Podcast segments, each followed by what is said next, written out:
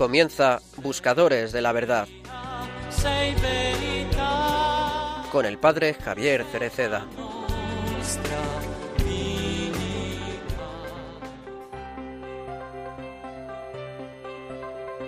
Hay diversidad de carismas, pero un mismo espíritu.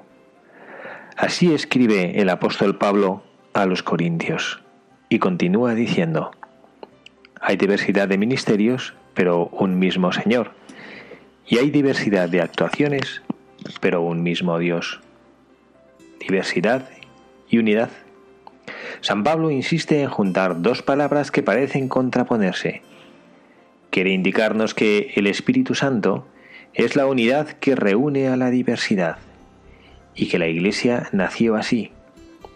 Nosotros, diversos, unidos por el Espíritu Santo. Vayamos pues al comienzo de la Iglesia, el día de Pentecostés, y fijémonos en los apóstoles. Muchos de ellos eran gente sencilla, pescadores acostumbrados a vivir del trabajo de sus propias manos. Pero estaba también Mateo, un instruido recaudador de impuestos. Había orígenes y contextos sociales diferentes, hombres hebreos y hombres griegos, caracteres mansos y otros impetuosos, así como puntos de vista y sensibilidades distintas. Todos eran diferentes. Jesús no los había cambiado, no los había uniformado y convertido en ejemplares producidos en serie. No, había dejado sus diferencias y ahora, ungiéndolos con el Espíritu Santo, los une. La unión, la unión de la diversidad, se realiza con la unción. En Pentecostés los apóstoles comprendieron la fuerza unificadora del Espíritu. La vieron con sus propios ojos cuando todos, aun hablando lenguas diferentes, formaron un solo pueblo, el pueblo de Dios, plasmado por el Espíritu, que entreteje la unidad con nuestra diversidad y da armonía porque en el Espíritu hay armonía. Pero volviendo a nosotros, la iglesia de hoy podemos preguntarnos, ¿qué es lo que nos une? ¿En qué se fundamenta nuestra unidad? También entre nosotros existen diferencias, por ejemplo, de opinión, de elección, de sensibilidad. Pero la tentación está siempre en querer defender a capa y espada las propias ideas, considerándolas válidas para todos, y llevarse bien solo con aquellos que piensan igual que nosotros.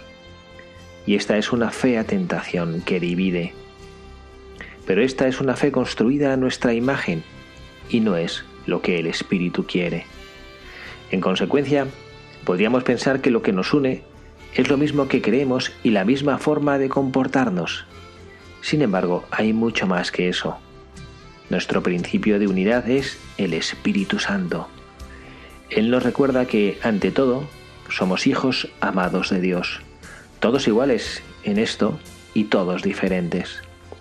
El Espíritu desciende sobre nosotros a pesar de todas nuestras diferencias y miserias, para manifestarnos que tenemos un solo Señor, Jesús, y un solo Padre, y que por esta razón somos hermanos y hermanas. Empecemos de nuevo desde aquí. Miremos a la Iglesia como la mira el Espíritu, no como la mira el mundo. El mundo nos ve de derechas y de izquierdas, de esta o de aquella ideología. El Espíritu nos ve del Padre y de Jesús. El mundo ve conservadores y progresistas. El Espíritu ve hijos de Dios. La mirada mundana ve estructuras que hay que hacer más eficientes. La mirada espiritual ve hermanos y hermanas mendigos de misericordia. El Espíritu nos y conoce el lugar que cada uno tiene en el conjunto. Para Él no somos confeti llevado por el viento, sino teselas irreempazables de su mosaico.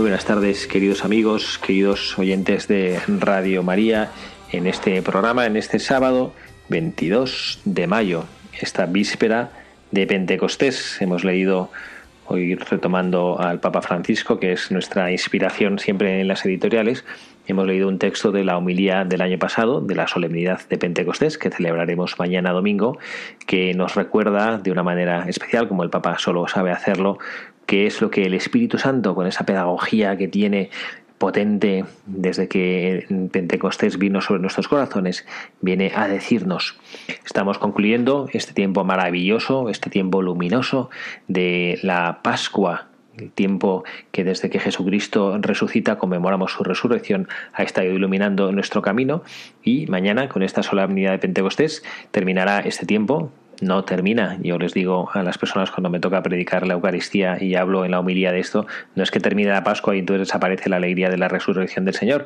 pero empieza el tiempo ordinario, que es el tiempo en el cual se desenvuelve nuestra vida habitual, siempre con esa alegría del corazón resucitado. Cada domingo es Pascua, cada domingo conmemoramos esa resurrección de nuestro Señor y todos los días también. Cada vez que en la Eucaristía mostramos, el sacerdote cuando dice este es el misterio de nuestra fe, y anunciamos tu muerte, proclamamos tu resurrección. Ven, Señor Jesús.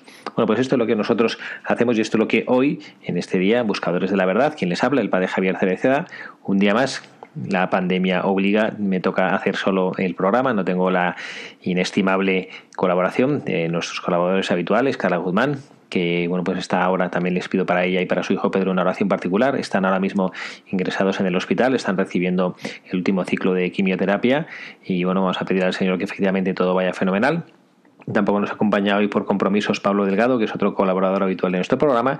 Y bueno, pues aquí estamos, un servidor, acompañado siempre, como no, con el Espíritu Santo y acompañado por todos ustedes, familia de Radio María, buscadores de la verdad, la verdad con mayúsculas, buscadores de nuestro Señor Jesucristo.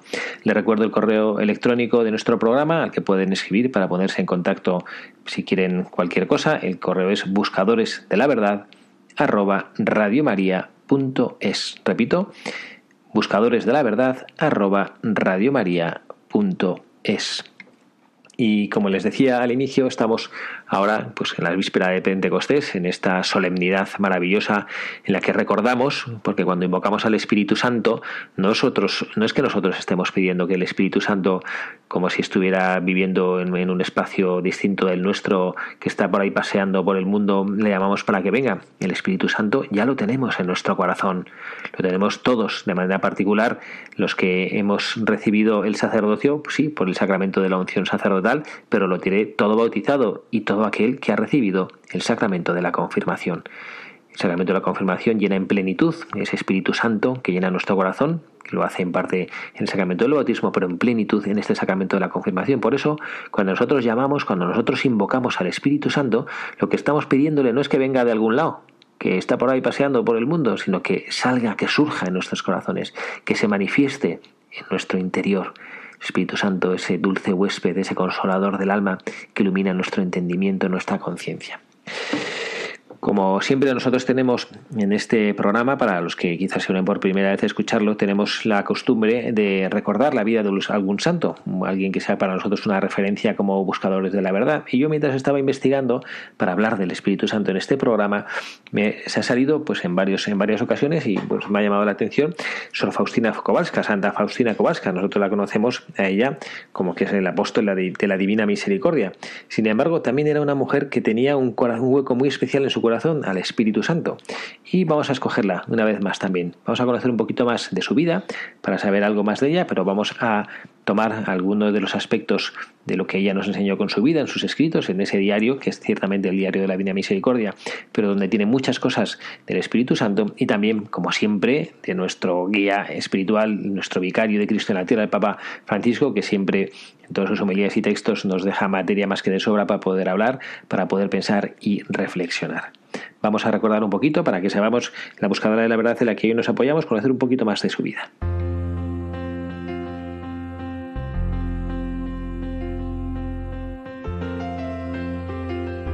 Nació el 25 de agosto de 1905 en la idea de Glowowek, como la tercera hija entre diez hermanos de la familia de Mariana y Stanislao Kowalski. Dos días después, en el bautizo celebrado en la iglesia parroquial de Zvinice Warkie, se le impuso el nombre de Elena. A los nueve años recibió la primera comunión. Su educación escolar duró apenas tres años, Después trabajó como sirvienta en casas de acomodadas familias de Alexandrov Lotsky y Lotz. Desde los siete años sintió en su alma el llamado a servir a Dios, pero los padres no le daban permiso para entrar en el convento. Sin embargo, apresurada por la visión de Cristo sufriente, en julio de 1924 salió para Varsovia para buscar lugar en un convento. Tuvo que trabajar de sirvienta un año más para poder aportar una pequeña dote. El 1 de agosto de 1925 ingresó en la congregación de las Hermanas de la Madre de Dios de la Misericordia en Varsovia, en la calle Sidnia. En esta congregación vivió 13 años cumpliendo los deberes de cocinera, vendedora en la panadería, jardinera y portera en distintas casas. Los periodos más largos los pasó en Cracovia, Vilna y Plock. Padecía tuberculosis pulmonar y del tubo digestivo.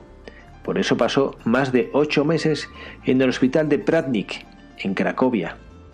La enfermedad le causaba grandes sufrimientos. Sin embargo, fueron mucho mayores los tormentos que soportaba como un sacrificio voluntario por los pecadores y como apóstol de la divina misericordia. Experimentó muchas gracias extraordinarias, revelaciones, éxtasis, estigmas ocultos, los dones de bilocación, de leer en las almas humanas y también de promesas y desposorios místicos. La tarea fundamental de Sor Faustina fue transmitir a la Iglesia y al mundo el mensaje de la misericordia que recuerda la verdad bíblica de la fe sobre el amor misericordioso de Dios a cada persona. Llama a confiar a Dios nuestra vida y amar activamente al prójimo. Jesús le mostró cuán profunda es su misericordia y comunicó las nuevas formas de culto, la imagen con la inscripción Jesús, en ti confío, la fiesta de la misericordia, la coronilla a la divina misericordia y la oración en la hora de su agonía en la cruz llamada la hora de la misericordia. A cada una de estas formas y a la proclamación del mensaje de la misericordia vinculó grandes promesas con tal de cuidar en la actitud de confianza de Dios, es decir, de cumplir su voluntad y ejercer la misericordia al prójimo.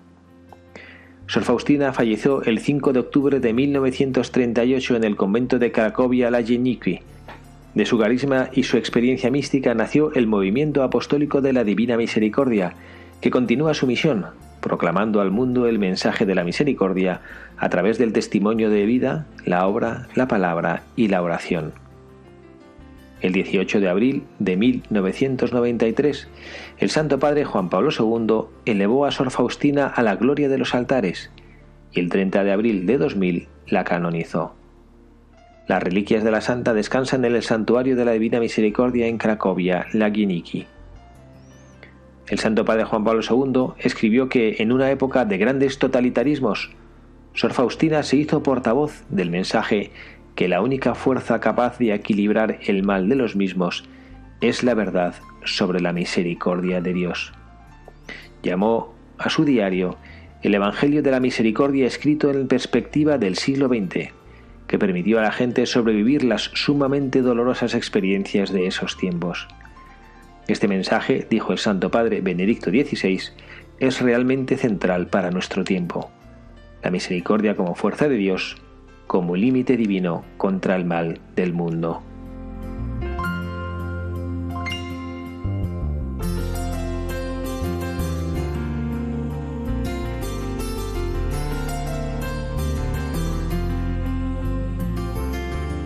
Sor Faustina Kowalska, que es la apóstol de la Divina Misericordia, pero también es la apóstol del conocimiento de lo que el Espíritu Santo hacía en su vida.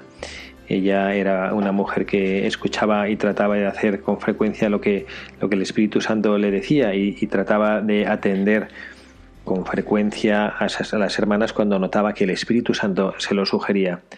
Hay un breve relato de la vida de, Sor Faustina Kowalska, extraído de su, de su diario de la Divina Misericordia, que vamos a leer para poder comprender un poco mejor, porque la escogemos a ella también para que nos ilumine en esa faceta de su aspecto, de esa docilidad al Espíritu Santo. Leemos del diario.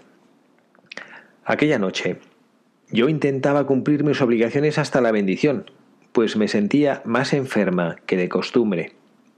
Inmediatamente después de la bendición fui a acostarme, pero de repente, al entrar en mi cuarto, sentí interiormente que tenía que ir a la celda de la hermana N, que tenía necesidad de ayuda. Entregué, entré enseguida en su celda y la hermana me dijo, Oh hermana mía, Qué bien que Dios te haya traído. Hablaba en voz tan baja que apenas podía oírla. Me dijo, hermana mía, por favor, trata de traerme un poco de té con limón. Tengo mucha sed y no puedo moverme porque sufro mucho. Y realmente era así y tenía mucha fiebre. La acomodé mejor y un poco de té calmó su sed. Cuando volví a mi celda, mi alma estaba inundada de un gran amor de Dios, y comprendí que es preciso estar muy atento a las inspiraciones interiores y obedecerlas fielmente, y la fidelidad a una gracia atrae a otras. Pues esto es lo que Sor Faustina, por eso la, escogemos para que nos acompañe en este camino de aprender a escuchar y a conocer esa docilidad que nosotros necesitamos al Espíritu Santo y ese saber escuchar lo que el Espíritu Santo quiere de nosotros. La docilidad del Espíritu Santo no solo es en cuanto a acciones, Sor Faustina siendo lo dice, también ella dice que es una, una verdad que yo creo también en la vida moral, que cuando uno es dócil a esas inspiraciones, también el Espíritu Santo como que acaba acostumbrar y nuestra alma acaba haciéndose como más hábil para poder escuchar lo que, lo que quiere de cada uno de nosotros. Ese Espíritu Santo que nos da una inspiración para hacer un bien y después también como que nos enseña a enlazar o encadenar con esa siguiente inspiración cuando nosotros somos capaces de decirle que sí, como que el Espíritu Santo se anima y nos sigue diciendo nos sigue diciendo y nos sigue motivando. Bueno, pues vamos a tratar de, comprender y de escuchar y de profundizar en esta invitación que nos hace nuestra buscadora de la verdad y también en esa invitación que nuestro Santo Padre, el Papa Francisco, nos hace de escuchar y de conocer lo que el Espíritu Santo tiene reservado para cada uno de nosotros. Ya hemos dicho, y esta yo quisiera que fuera como la primera enseñanza para nosotros eh, en, este, en este día, sobre el Espíritu Santo que reflexionamos y que dedicamos al Espíritu Santo en esta víspera de la solemnidad de Pentecostés, que recordemos que el Espíritu Santo no es una cosa que está por ahí fuera, el Espíritu Santo lo tenemos en nuestro corazón. Esa a veces habla a través de nuestra conciencia, inspiraciones que nosotros no sabemos de dónde vienen, inspiraciones que nos, que nos empujan al bien y lo ha dicho eh, Sor Faustina y que es un signo también inequívoco de que la gracia viene de Dios, que produce en su corazón un fuerte sentimiento de paz, que produce en su corazón un fuerte sentimiento de estar haciendo lo que Dios espera de nosotros, lo que Dios pide de nosotros. En este camino que llevamos recorrido ya durante tantísimos años de buscadores de la verdad, casi casi yo mm, diría y me doy cuenta mirando hacia atrás que es un camino que nos invita a vivir la santificación. Es un programa a través del cual la Santísima Virgen María nos invita a todos, de manera particular a los que lo hacemos, pero a todos los que lo escuchan también nos invita a vivir esa santidad propia. Y, en este sentido también, y esta es como esta segunda enseñanza, la primera, que tengamos en cuenta que aquel que es el santificador lo tenemos dentro de nosotros. No es que santificarse sea como uno, como estudiar una carrera, como hacer un máster, como hacer un curso de capacitación de algo, como tener una habilidad. La santificación es escuchar al santificador que lo tenemos nosotros dentro de nuestro corazón. Por eso le decimos al Espíritu Santo como lo invocamos, ¿no? dulce huésped de mi alma, ilumina mi entendimiento. Ahora haremos y reflexionaremos sobre una oración preciosa que nos ayuda a conocer más del Espíritu Santo entre nosotros.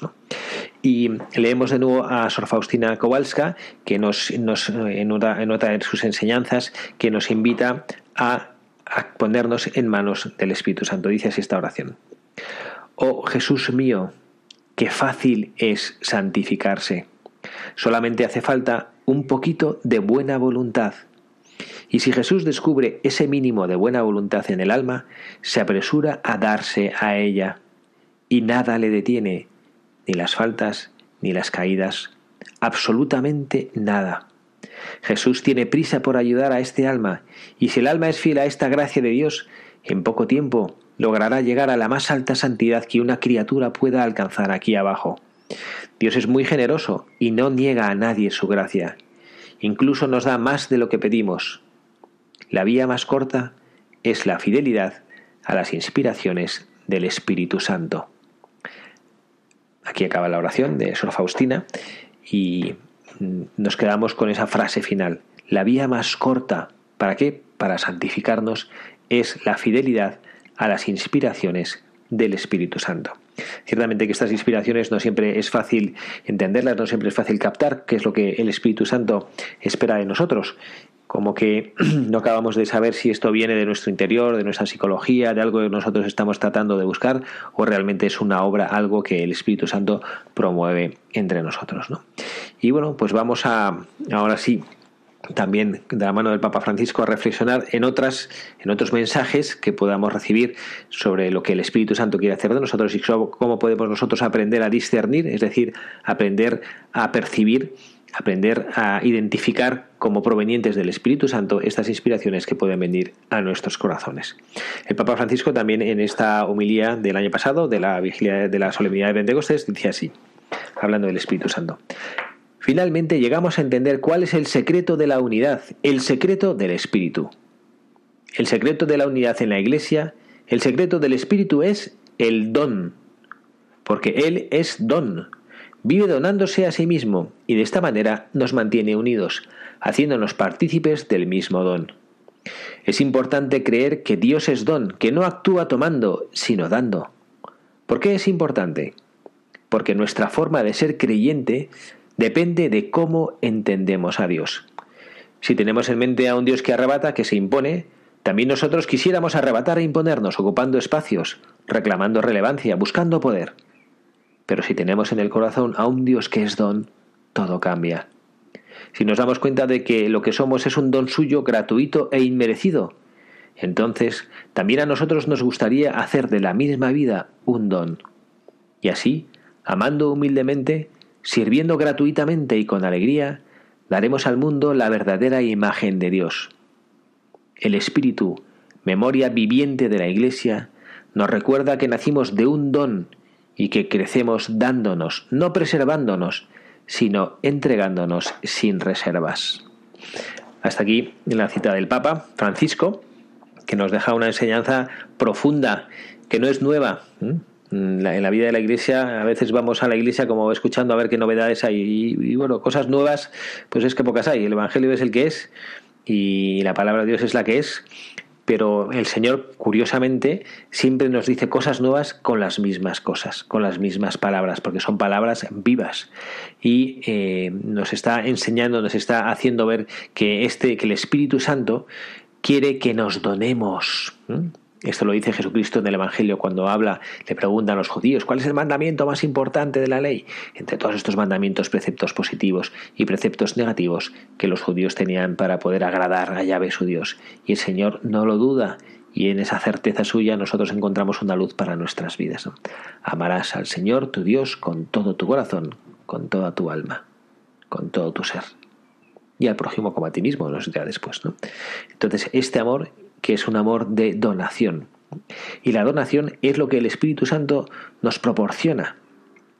Yo no sé si, si ustedes han pensado alguna vez, yo desde luego sí, lo reflexiono, ¿no? y lo he hablado alguna vez con, con personas que tienen más doctrina que yo, más teología que yo, que ¿Por qué cuando leemos en la palabra de Dios, en los Hechos de los Apóstoles, las maravillas que el Espíritu Santo obraba en los primeros discípulos, yo me pregunto que por qué no sucede lo mismo ahora? Nosotros vemos que el Espíritu Santo desciende sobre los apóstoles, lo, lo dice en los hechos, y ellos pues de pronto que están encerrados y dejan de tener miedo. Y nosotros, pues yo creo que en cierto sentido, no todos obviamente, ¿no? Pero en cierto sentido sí tenemos un poquito de miedo a manifestar nuestra fe, a vivir nuestra fe. A veces un miedo a expresarla a los demás, un miedo a hacer ver de una manera equilibrada, sana, natural, atractiva, que yo tengo esta fe y que vivo feliz con mi fe, ¿no? Eh, un miedo a expresarla a los demás, pero a veces también un miedo a vivirla yo también en profundidad, da un poquito de miedo eh, a coger todo lo que el Señor me pide, no sé a dónde me va a llevar el Señor, no sé dónde quiere o a qué tendré que renunciar si le digo que sí a todo, ¿no? Bueno, pues este miedo los discípulos lo, lo superaron cuando el Espíritu Santo llegó a sus corazones. Después ellos salieron a predicar el Evangelio. Y yo digo, nosotros, ¿por qué nos cuesta tanto predicar el Evangelio? ¿Por qué nos cuesta tanto hablar del Señor? ¿Por qué nos cuesta tanto decir qué es lo que nos hace felices? El otro día una familia me contaba, una familia querida que les acompaño espiritualmente, me decían que uno de los hijos que está así un poquito en la edad típica de la adolescencia, que es el momento clásico y bueno, pues perfectamente comprensible de, bueno, no digo que un rebote contra la fe, pero ese posicionamiento de esos adolescentes en los que están descubriendo su lugar, en los que ya están pasando de la herencia de esa fe de sus padres a la herencia propia, está brotando esa propia fe y decía, bueno, pues que, que parece que, no sé, como que somos un poco fundamentalistas en la fe, que estamos aquí rezando todo el día y demás. Y yo pues casi les decía a estos, pues felicidades ¿eh? no felicidades porque vuestro hijo piense esto, sino felicidades porque él vea en vuestra vida este deseo de rezar, este deseo de que el Señor sea alguien verdaderamente presente en la vida. Ahora está el esfuerzo de hacer ver al hijo porque para que el hijo no experimente un rechazo a esto, ¿no? Pero bueno, pues eso es fruto también del Espíritu Santo, el Espíritu Santo que me quita el miedo de expresar y manifestar mi fe para poder salir con alegría. Y luego también nos muestra el Evangelio como pues estos discípulos pues como que, eran capaces de hablar, ¿no? Dice el Evangelio, los hechos de los apóstoles, que hablaban en lenguas y que todos los entendían de manera distinta, ¿no? Ahí, bueno, pues está ese don, esos dones del Espíritu Santo, el don de lenguas, el don de... Pero bueno, yo quiero fijarme más bien como que eran capaces de hacer que lo que ellos decían, la gente lo entendía. Yo siento que a veces nos pasa a nosotros que no somos capaces de transmitir la verdad de nuestra vida de fe. A veces nosotros transmitimos que ser cristiano pues es cumplir una serie de requisitos, ir a misa los domingos, confesar de vez en cuando, dejar una limosna, participar quizá de algún retiro de, oración, rezar el rosario. Ser cristiano es muchísimo más que todo eso. Ser cristiano es un estilo de vida que Jesucristo lo ha impregnado y el Espíritu Santo es lo que nos ayuda y lo que nos acompaña a vivir así, a vivir esa fe. ¿Qué no será el Espíritu Santo que Jesucristo dice os conviene que yo me vaya? Porque cuando yo me vaya es cuando el Padre va a mandaros el Espíritu. ¿Cómo nos puede convenir que el Señor se vaya? Si Él es nuestra vida, si Él es nuestro amor, si Él es lo que nos llena, si Él es lo que nos ilusiona. Bueno, pues el Espíritu Santo va a hacer algo que Jesucristo le permite a Él que lo haga, ¿no? Y es actuar desde dentro de nuestro corazón, iluminarnos desde dentro de nuestro corazón y hacer que esa fuerza del Señor, esa fuerza que imprime a nuestro corazón, a nuestra vida, a nuestra predicación, a nuestra capacidad de amor, se exprese, ¿no? Se vea, se manifieste. Y luego también eh, el Espíritu Santo nos lo dice, nos lo dirán los hechos de los apóstoles, hacía que los, los discípulos del Señor pues tuvieran, hicieran cosas también milagrosas, maravillosas, ellos curaban. A mí me llama la atención, en San Pedro hay alguno, hay un, una, en un de los versículos que se dice que, que su propia sombra al paso de San Pedro le ponían para que cuando según pasase la sombra de Pedro les diera a los enfermos y con eso se curaban. Y yo, caray, pues eso ciertamente no lo hacía Pedro porque él había hecho, no sé, pues un curso de magia o algo así, ¿o no? Sino porque es que el Espíritu Santo actuaba a través de él. Y entonces yo me pregunto, después de todas estas cosas que he dicho que el Espíritu Santo hizo en la iglesia en los primeros discípulos, yo pienso, ¿por qué no las hace en nosotros ahora? El Espíritu Santo es distinto. Hay como un Espíritu Santo de los primeros tiempos, hay un Espíritu Santo que en los primeros tiempos de la Iglesia actuaba con mayor fuerza.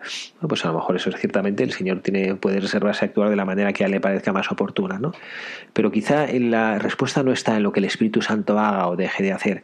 Quizá la respuesta está en lo que nosotros somos capaces de dejar que el Espíritu Santo haga que, nos, que, quizá ese, ese, don de la unidad, esa, esa fuerza que nos quiere dar, también depende de lo que nosotros permitimos en nuestro corazón que Él haga. ¿Cuántas veces a lo mejor miramos para otro lado, verdad? Que cada uno eh, tire de recuerdos cuántas veces el Señor a lo mejor nos ha pedido hacer alguna cosa, nos ha iluminado, nos ha propuesto hacer algo y como que hemos dicho, ay Señor, no me pidas esto, ay Señor, como que hemos querido pensar en otra cosa, como que hemos querido alejar, ¿no? A veces no siempre somos capaces de alejar las tentaciones, cuando vienen con nuestra, en nuestra cabeza tentaciones pues de cualquier tipo, ¿no? Tentaciones de crítica, tentaciones de maledicencia, tentaciones pues a lo mejor en, los, en el campo de la pureza, tentaciones de cualquier tipo, Y a veces cómo nos cuesta resistirnos a tentaciones. Pero cuando viene no una tentación, sino una inspiración de hacer un bien, uff, eso ahí nos resulta bastante fácil entendernos de ella, ¿no? Cuando dice, mira, oye, renuncia a esto, pues no sé, en un matrimonio, ¿no? Cuando pues la esposa está pidiendo hacer alguna cosa y uno tiene ganas de hacer otra y como en el corazón dice, venga, como, dale gusto en esta, complécela, pues como enseguida, uy, somos capaces de como apartar, apartar esto, ¿no? O viceversa, ¿no? Bueno, esto cada uno sabe, no hace falta, eh, cada, uno, entenderá perfectamente y sabrá en su corazón de qué estoy hablando, ¿no? Bueno, pues vamos a, a hacer, lo hacemos también con frecuencia en nuestro programa, para parar un poquito, para dejar que el Espíritu Santo también nos ilumine y recordar y pasar por nuestra cabeza, por nuestro corazón, lo que Él quiere hacer, lo que Él quiere ser. El Espíritu Santo lo tenemos, si no lo hemos expulsado por el pecado, hemos perdido la vida de gracia, ciertamente, pues no está en nosotros, hay que recuperarlo, acudiendo al sacramento de la, de la, penitencia, pidiendo perdón por nuestros pecados. ¿no? Pero si estamos en vida de gracia, el Espíritu Santo lo tenemos dentro, lo tenemos dentro, está en nuestro corazón. Lo que pasa es que pues es súper educado y si nosotros no le llamamos y si nosotros no le abrimos la puerta y si nosotros no le premios a actuar, pues no va a hacer nada.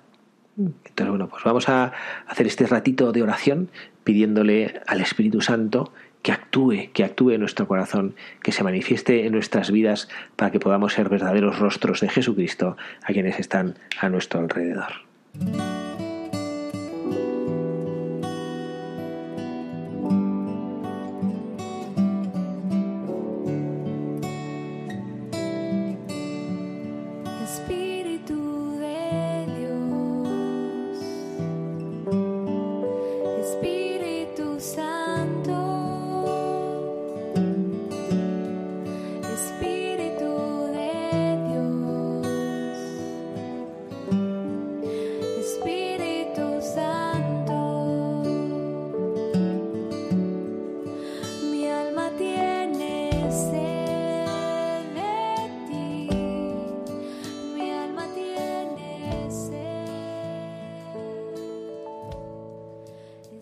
Buenas tardes, queridos amigos, buscadores de la verdad, en esta tarde de este sábado 22 de mayo, víspera de la solemnidad de Pentecostés. Quien les habla, el Padre Javier Cereceda, en este programa de Buscadores de la Verdad, está tratando de acompañarles para preparar en esta víspera nuestro corazón para esa gran fiesta que vamos a vivir, en la cual recordamos que el Espíritu Santo se nos ha dado el Espíritu Santo es un regalo que el Señor nos da.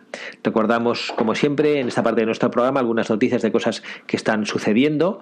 Tenemos en concreto la Santa Misa que pasado mañana, lunes 24 de mayo, se retransmitirá desde la emisora. La va a celebrar el Padre Luis Fernando de Prada. Es una misa que celebramos y ofrecemos por nuestros bienhechores y por, también por todos los voluntarios de Radio María. Se puede seguir esta Santa Misa, esta celebración eucarística a través de la web de Radio María. Se pueden ver las imágenes y así podremos unirnos todos los que quieran en oración por los bienhechores que ayudan a sostener esta radio y también por todos los que hacen posible que la tarea evangelizadora de la radio siga adelante. La radio no solo es necesario que funcione técnicamente, que pueda llegar, que haya este equipazo de gente aquí en la emisora y en todas en tantas partes, tantos voluntarios de emisión que hacen posible que la radio llegue, sino también que la radio cumpla su misión evangelizadora. Y también queremos compartir con ustedes que el próximo sábado, día 29 de mayo, a las 11 hora peninsular, tendrá lugar en la Catedral de Astorga la beatificación de tres enfermeras, María Pilar Gullón, Octavia Iglesias y Olga Pérez Monteserín, enfermeras asesinadas por odio a la fe en octubre de 1936 en Somiedo. Tenían 25, 41 y 23 años respectivamente. Esta celebración será presidida por el cardenal Marcello Semeraro, prefecto de la Congregación para las Causas de los Santos. Como digo, esto será en la Catedral de Astorga el sábado que viene, 29 a las 11 horas, hora peninsular, y será retransmitida por Radio María. Y ahora también vamos a escuchar, eh, hemos dicho al principio hablando de que pedimos por los bienhechores, pues vamos a escuchar también una invitación de nuestro director de programación, el padre Luis Fernando de Prada, invitándonos también a tomar conciencia de las necesidades que tenemos en nuestra radio para que ésta pueda seguir cumpliendo su misión. En este año largo de pandemia y de crisis económica, social y moral, bajo las cuales hay una profunda crisis espiritual, la fe cristiana está sosteniendo a millones de personas en el mundo entero. Así lo estamos experimentando en todas las emisoras de Radio María presentes en 80 naciones, cuyos oyentes están agradeciendo más que nunca la ayuda recibida a través de sus ondas, que han dado sentido a sus sufrimientos, alentado su oración y confianza y promovido su caridad hacia los más necesitados. Por ello, en este mes de mayo, unidos en cenáculo en torno a María, os invitamos a intensificar vuestra oración al Espíritu Santo, a hablar a muchos de esta radio y a contribuir con vuestros donativos, por pequeños que sean, a extender Radio María en España y en el mundo, especialmente en las naciones más necesitadas, a las que dedicamos nuestra maratón misionera bajo el lema Testigos de Esperanza. Así pondrás tu granito de arena para que todo hombre reciba el anuncio que proclamaba el Papa Francisco en la solemnidad de Pascua. El Señor nos precede siempre, en la cruz del sufrimiento y de la muerte, así como en la gloria de una vida que resurge, de una historia que cambia, de una esperanza que renace. Puedes informarte de cómo colaborar llamando al 91 822 8010 o entrando en nuestra página web radiomaria.es seamos con Radio María testigos de esperanza.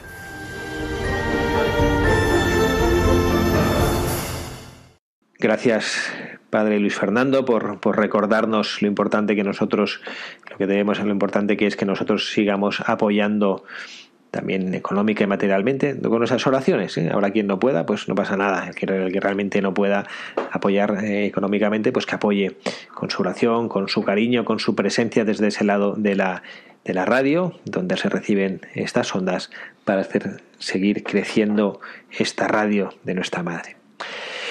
Vamos a, en esta segunda parte del programa, ya los, las enseñanzas que la Santísima Virgen María nos quiere dar a través de su radio, a través de las palabras, en este caso del Papa Francisco, en esta homilía de Pentecostés del año pasado, a contemplar tres aspectos de que el Espíritu Santo, el Papa siente que nos está invitando a vivir, que nos está intentando, que nos está invitando a, sobrellevar eh, sobre la bueno pues las heridas que quizá en nuestra sociedad estamos teniendo y que el Espíritu Santo, que es ese don que se nos da, ese don para la unidad y ese don para la manifestación de la presencia de Jesucristo en esta sociedad, eh, se requiere. ¿no? Bueno, pues el Papa dice y manifiesta tres enemigos de este don. Dice el Papa lo dice de una manera muy pedagógica, ¿no? Tres enemigos que están siempre agazapados en la puerta del corazón. Que sepamos, ¿eh? Es precioso ese versículo del Apocalipsis, el último libro de la Biblia, Apocalipsis 3.12, cuando dice, estoy a la puerta y llamo, esperando que me abra. Ahí está Jesucristo nuestro Señor a la puerta de nuestro corazón, esperando que le abra, pero también del enemigo de nuestra alma está siempre ahí agazapado también. Y estos tres enemigos que el Papa Francisco nos invita a conocer para permitir que el Espíritu Santo pueda erradicarlos de nuestro corazón, de nuestra alma, son el narcisismo, el victimismo, y el pesimismo, el narcisismo, el victimismo y el pesimismo. El narcisismo, esta palabra que suena así quizá un poco extraña, un poco desconocida para, para algunos de nosotros, ¿no? Bueno, pues es aquella actitud que lleva a la idolatría de sí mismo.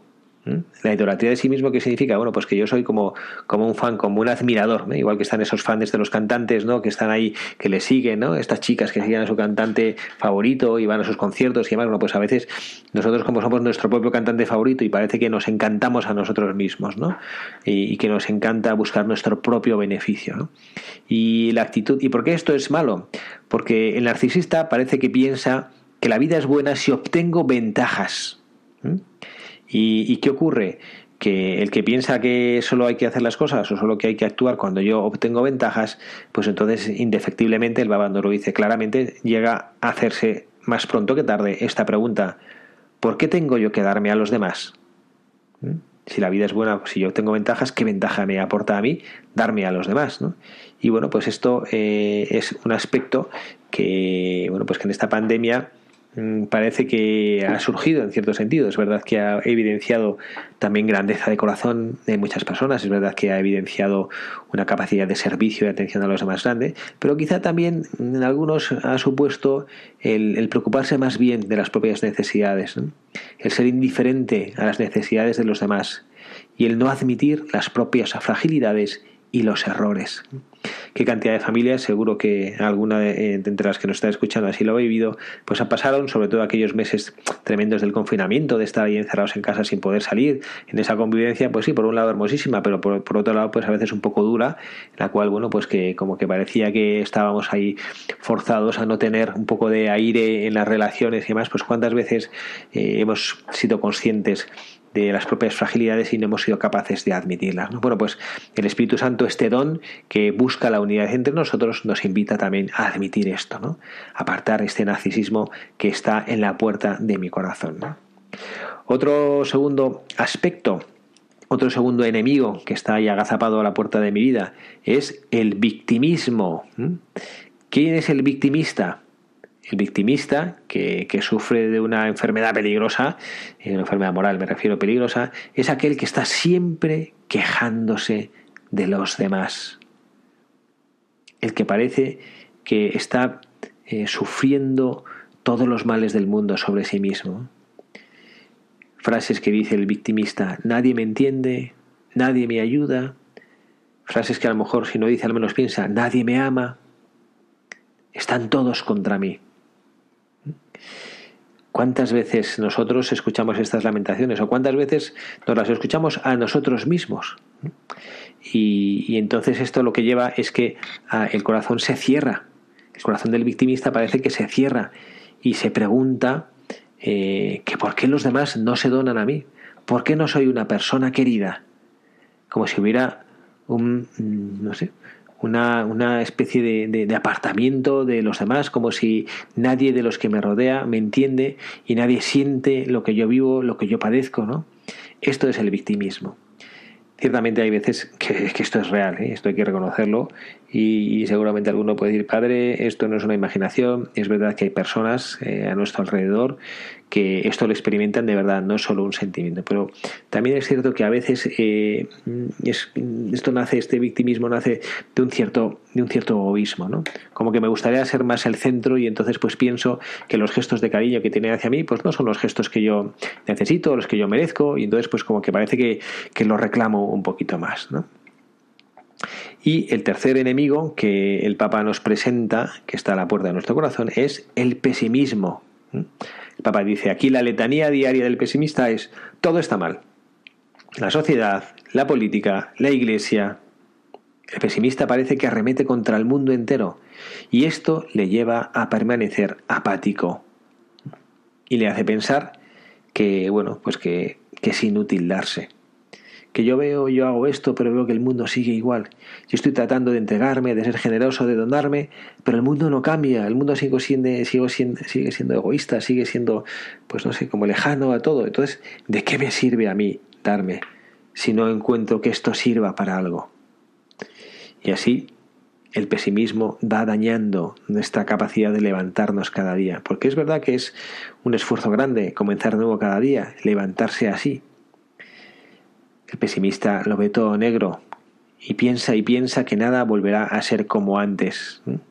Y cuando se piensa así, lo que se rechaza parece que lo que se expulsa de los propios corazones, así nos lo dice Papa Francisco, es la capacidad de que la esperanza vuelva a nosotros.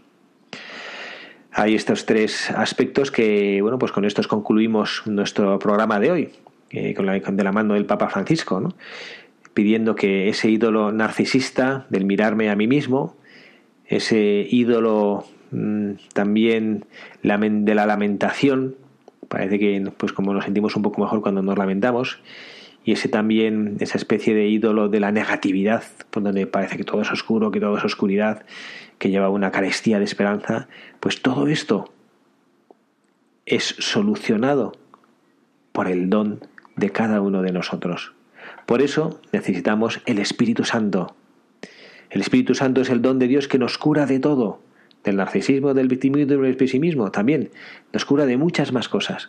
Vamos a pedirlo al Señor que nos conceda ese don en nuestras vidas, que nos conceda ese don en nuestros corazones, de superar todos estos aspectos negativos, de acogerle a Él, de escucharle a Él, de saber que en este camino de santificación que emprendimos el día que fuimos bautizados y que culminaremos el día que con la gracia del Señor lleguemos a la casa del Padre, que sepamos que el Espíritu Santo es el gran aliado, que Jesucristo nos ganó con su muerte, con su resurrección, nos ganó ese compañero para nuestra vida.